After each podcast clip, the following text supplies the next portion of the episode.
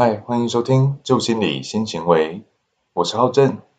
在先前 EP 二三的时候有提到，在二零二三年我们会开始推出单口的短篇幅小尝试哦。那这一集会由我来开始来跟大家分享一些生活中不常注意的一些小常识。首集我们就要来跟大家分享叫做“铲屎官必知的猫咪也有糖尿病”。糖尿病，我们大部分都是在人类身上常听到，但是在宠物身上却很多人闻所未闻，包含我。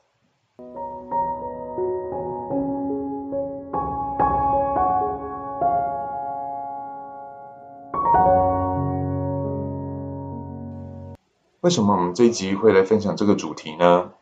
呃，话说，就在这个农历春节期间，发生在我家的一个故事哦。我的家中有一只七岁、活动力超强的雄性米克斯哦，啊，名字叫做肉卷，那我就叫它小名叫阿卷。我是从它四个月的时候就领养了，但是它一直以来就会有一个问题，就是它有一些呼吸道的问题。在我领养它的时候，就会一直打喷嚏啊、流鼻水，然后还会流眼油的这些症状。那也会在每个换季的过程当中会有比较明显的过敏反应哦，所以它的呼吸道其实不是很好。那在过年期间，我们就回到南部的老家。那可能因为南部的家中比较久没有人居住，灰尘也比较多，所以阿卷回去之后，开始会有一些越来越明显的呼吸杂音。那身为合格的猫主人啊，对不起，身为合格的铲屎官，我是在一月二十号那一天，就赶紧在年节前赶快带他去看医生。而就近在南部家附近的动物医院去就医哦。那医生说，呃，这是上呼吸道感染，所以随即打了两针，然后开了一些药吃了之后，哎，他的呼吸问题好像没有得到明显的改善，开始发现他喝水的量竟然大量的开始在增加，他一口气可以喝掉一整杯的水，哎，然后喝完水之后，当然他的尿量也开始变多。而且他的状况开始变得不太一样，他本来活蹦乱跳的，然后食欲、精神都很好，但是却越来食欲越差，精神也越来越萎靡。那我们观察到初五一月二十六，发现不对劲，赶紧开车回来台中。一回来台中之后，我们就到附近的全国动物医院进行检查。一检查验血了之后，才发现哇，阿卷的血糖非常的高哦。然后医生说，这状况非常危险，可能需要办理住院，并并且要二十四小时的追踪跟观察哦。然后，但是我临近的这间全国动物医院，它没有二十四小时的住院看护服务，所以赶快建议我们就是转到总院去。到总院去之后，一样医生安排一些检验之后，发现哎阿卷的状况真的有点严重，所以立刻跟我们讨论说要要求要进行住院。那。听到这样的状况，其实真的心都凉了一大截。在大年初五的时候，听到医生说阿卷的状况很危急，还要住加护病房，住 ICU 啊！我真的就坐在诊间的时候，眼泪就一直忍不住，控制不了啊。然后接着阿卷一一安排住院之后，我们看着他开始打点滴，然后很虚弱，然后躲在我的外套里面，缩在角落，那个模样啊！呃，眼泪就是从他们的动物医院一直整路一直流流流流回到家中，真的都没有停歇过。哦那之后又到一月三十一号，那他因为都不吃不喝的关系，那跟医生讨论说，会不会是因为环境因素让他比较紧张，所以请假回家照顾了一天半，然后观察看看是否愿意进食哦。结果回到家之后，他环境有熟悉，然后精神状况看起来有比较好一点。不过还是都没有吃，会变成我要必必须要强制跟我妈妈一起来灌食，所以造成他的很多的一些不舒服的状况。在二月二号又回到了医院重新接受治疗哦，然后甚至于医生说，因为他都不吃不喝，所以可能必须要插上鼻胃管。唉，真的，身为猫的亲密伴侣，真的看到它被插上鼻胃管的时候。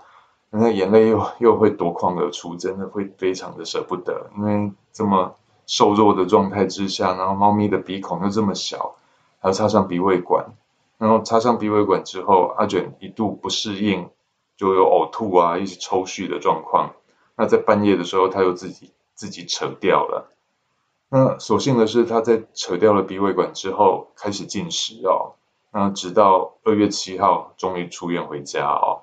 所以来跟大家来谈这个主题的原因，就是很多我们有养毛小孩的人，其实都想要毛小孩的陪伴，但是有些毛小孩身上开始出现疾病的时候，或有些身体行为的反应的时候，我们没有注意到，它反而会立即变成一个很严重的行为状态出现啊，像阿卷。他因为受到糖尿的感染，他还甚至于严重的脱水哦，因为大量喝水排水的关系哦。所以，我们来聊聊看猫咪的糖尿病哦。猫咪的糖尿病，它其实是一种免疫系统的疾病，它会使得猫咪的身体没有办法有效的利用胰岛素。那具体发病的原因呢，到现在尚不清楚。不过，有一些研究表示说，这跟基因的问题啊，或者猫咪的生活形态方式。还有它的体重啊，还有它的年龄等等因素，都会有一些相关的影响啊。这一块我们等一下比较后面的部分会再来深入谈一下哦。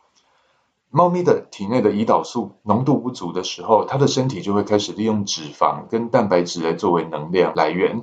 所以它会去燃烧它的脂肪跟蛋白质哦。那这个也会导致什么？会导致它体内的酮酸就会被生成，然后酮酸一旦生成的时候，它它就会来减少酮酸的指数哦。所以因此哦，猫咪的酮酸指数也是猫咪糖尿病的一个非常重要的指标哦。那酮酸值它只要偏低的时候，它就意味着怎样？意味着猫咪的糖尿病症状相对的较严重一点。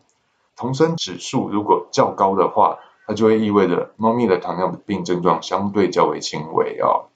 因此酮酸指数也是评估猫咪糖尿病情况的，还有治疗方针的非常重要工具哦。OK，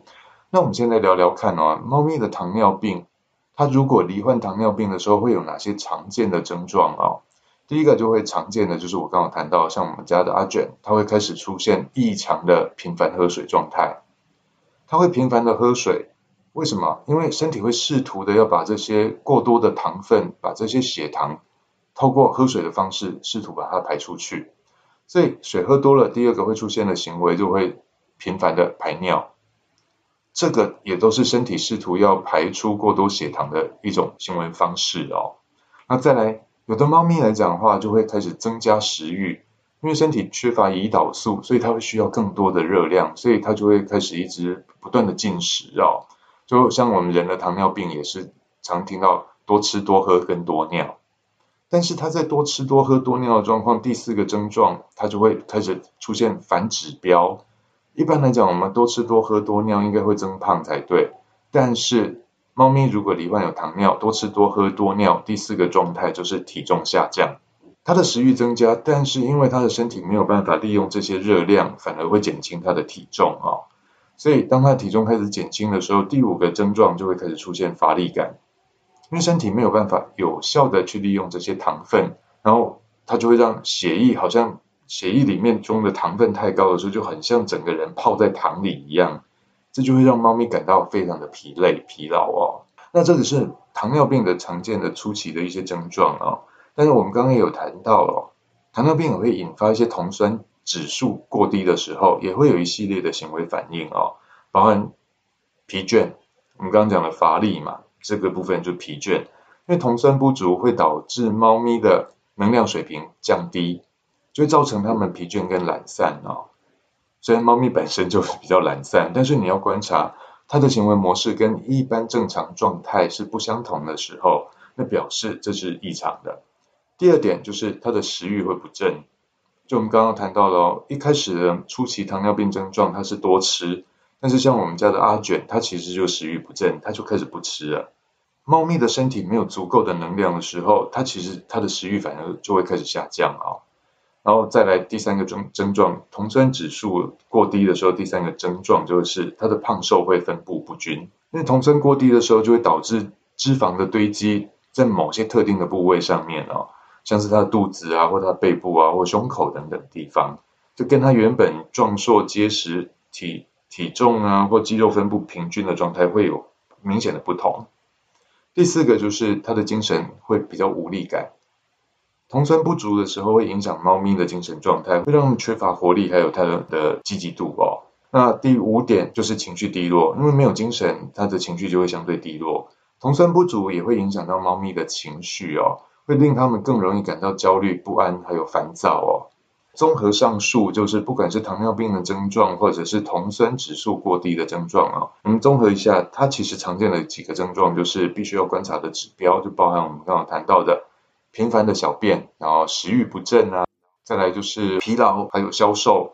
再继续严重一点，可能会有皮肤发炎跟感染的问题，然后再来也有可能会导致他们的眼睛会开始出现病变啊，那再来就会去影响到他的意识，他的意识状态可能会降低，甚至最后也会导致他的性格会大幅度的变化。因为有像有的猫咪可能是比较亲人的亲猫的，它开始会变得诶会想咬人，会攻击人，这也可能都是一些症状啊。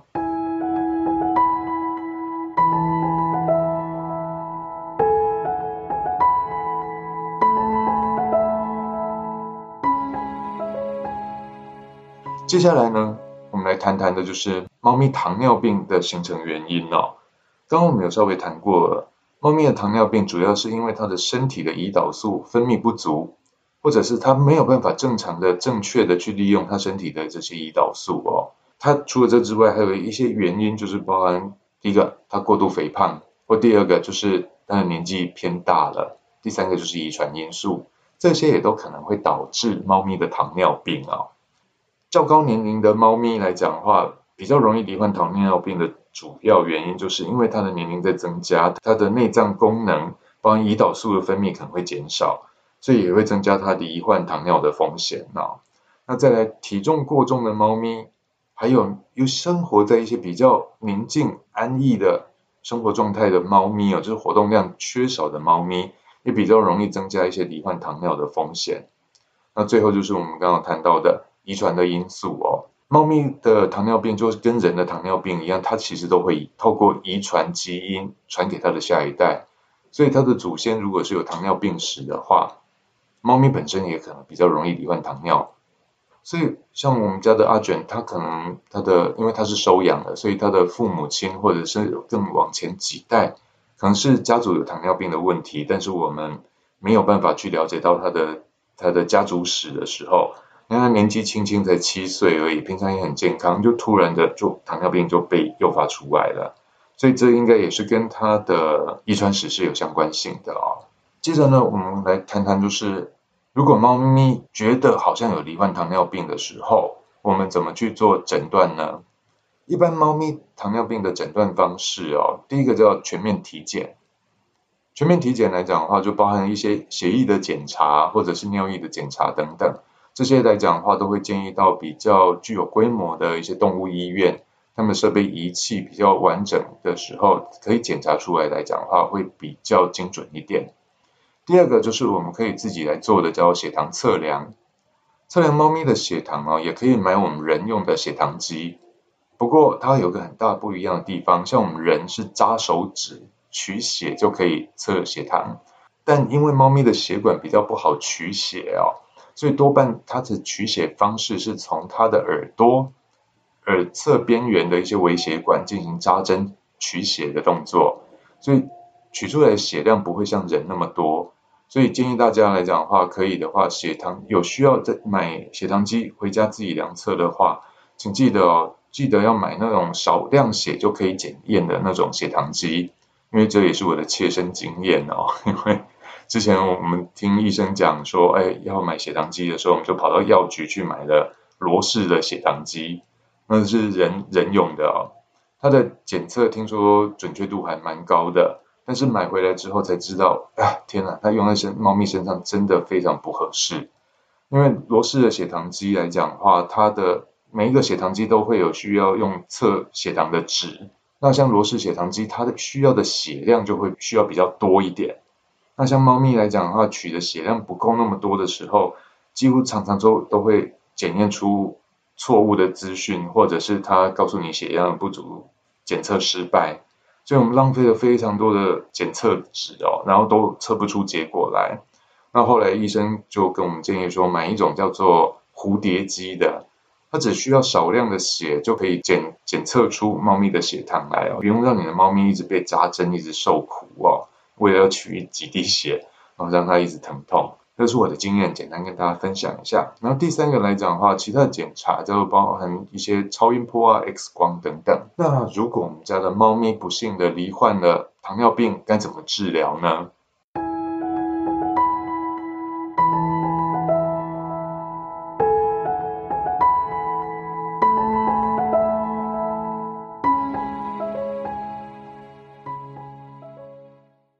罹患糖尿病来讲话，它不是什么绝症哦，所以其实我们还是可以帮助我们的猫咪可以健康跟维持它的生命更长久一点哦。所以第一个方法最需要特别留意的就是调整它的饮食。给猫咪的饮食哦，我们可以提供一些高蛋白、低碳水化合物的饮食，这个可以减少它对胰岛素的需求哦。然后还有一个重点就是少量多餐哦。让它不要一次吃那么多，然后可以分阶段的喂食给它吃。那第二个来讲的话，一样跟人一样，罹患糖尿病的猫咪还是需要一些适度的运动。所以第二点，当猫咪的状况比较恢复的时候，增加适度的运动。这些适度的运动也可以帮助它改善身体对胰岛素的利用哦。但是会比较建议有糖尿病的猫咪不要跟它们玩那种跳高跳低、跳上跳下的运动哦。尽可能的就是在平地里去稍微奔跑一下，呃，移动一下，这些追逐一下，这些应该都是没有问题的。第三点就是胰岛素的治疗哦。如果猫咪的身体不能分泌足够的胰岛素，这个兽医多半就会建议要给猫咪适当的胰岛素注射哦。胰岛素的注射之前有一个非常重要的前提，就是一定要先量过血糖值，在家一定要先量过血糖值哦，否则。因为呃，糖尿病的猫咪，它的血糖不见得一直都是在高点，它有时有些时候会过低。如果您没有事先做检测，就帮它打胰岛素的话，它可能在过低的状况，你又让它变得更低，那就会有危险性哦。所以再次提醒大家，你要打胰岛素之前，一定要帮它做血糖检测。第四点就是药物治疗，兽医师也可能会依照不同的猫咪的一些状况，或者它引发的一些不同的并发症。会给他除了胰岛素之外的一些其他的药物来治疗他的糖尿病啊，所以还是必须要透过动物医院的医师做检查了之后，才知道如何去照顾哦。那最后这边跟大家来做简单的 summary 跟我的经验分享哦。第一个就是毛小孩的发病哦，每一只毛小孩跟人一样，它的体质不一样，所以它发病的症状也不尽相同。所以治疗的方法通常需要跟兽医师跟专业的来进行相关的配合或持续的追踪哦，这样才能真正的确保说他们的健康无虑。不要自己当医生哦，或者说，哎，我家人有糖尿病，所以我知道人怎么照顾的。其实人跟宠物之间还是会有差异哦。那第二个，猫咪、狗狗这些毛小孩跟我们最大的另外一个不同就是，我们人有健保，但是宠物没有。所以无论是就医啊，或治疗，或后续的一些追踪啊等等，其实费用都极不便宜哦。简单分享一下我们家阿卷住院的这个历程，他住院大概十二天的时间。然后包含住进 ICU 加护病房，再转普通病房，啊当当中还请了一点五天的假出来哦。光是住院费用，还有买的血糖机，血糖机我还买了一台罗氏的，却不适用的时候，我又再去重新买了一台蝴蝶机。总共各位，我花费住院加血糖机，其他的一些饮食的部分都不算在内哦。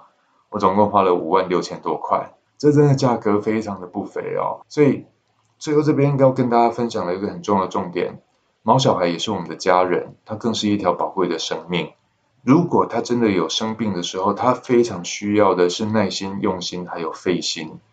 那在领养之前，真的必须要思考清楚，你如果自身来讲话没有足够的时间陪伴，还有家里的经济状况没有办法支援的话。我真的建议大家不要为了一时的冲动、一时的兴起，就啊好可爱，我就领养回家，生病了就把它丢弃，千万不要有这样的状态出现哦，因为他们真的非常不容易，非常的辛苦。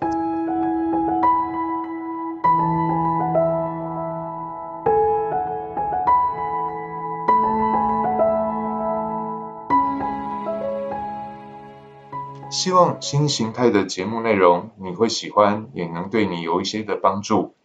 如果你喜欢我们的节目，请跟着我们一同来分享，将节目分享给亲朋好友们，并请不吝给我们五星的评价跟鼓励。未来将持续分享更多生活的案例、技巧与有趣的议题，让我们一起研究心理，改变行为，从新思维开始，旧心理新行为。我们下次再见喽，拜拜。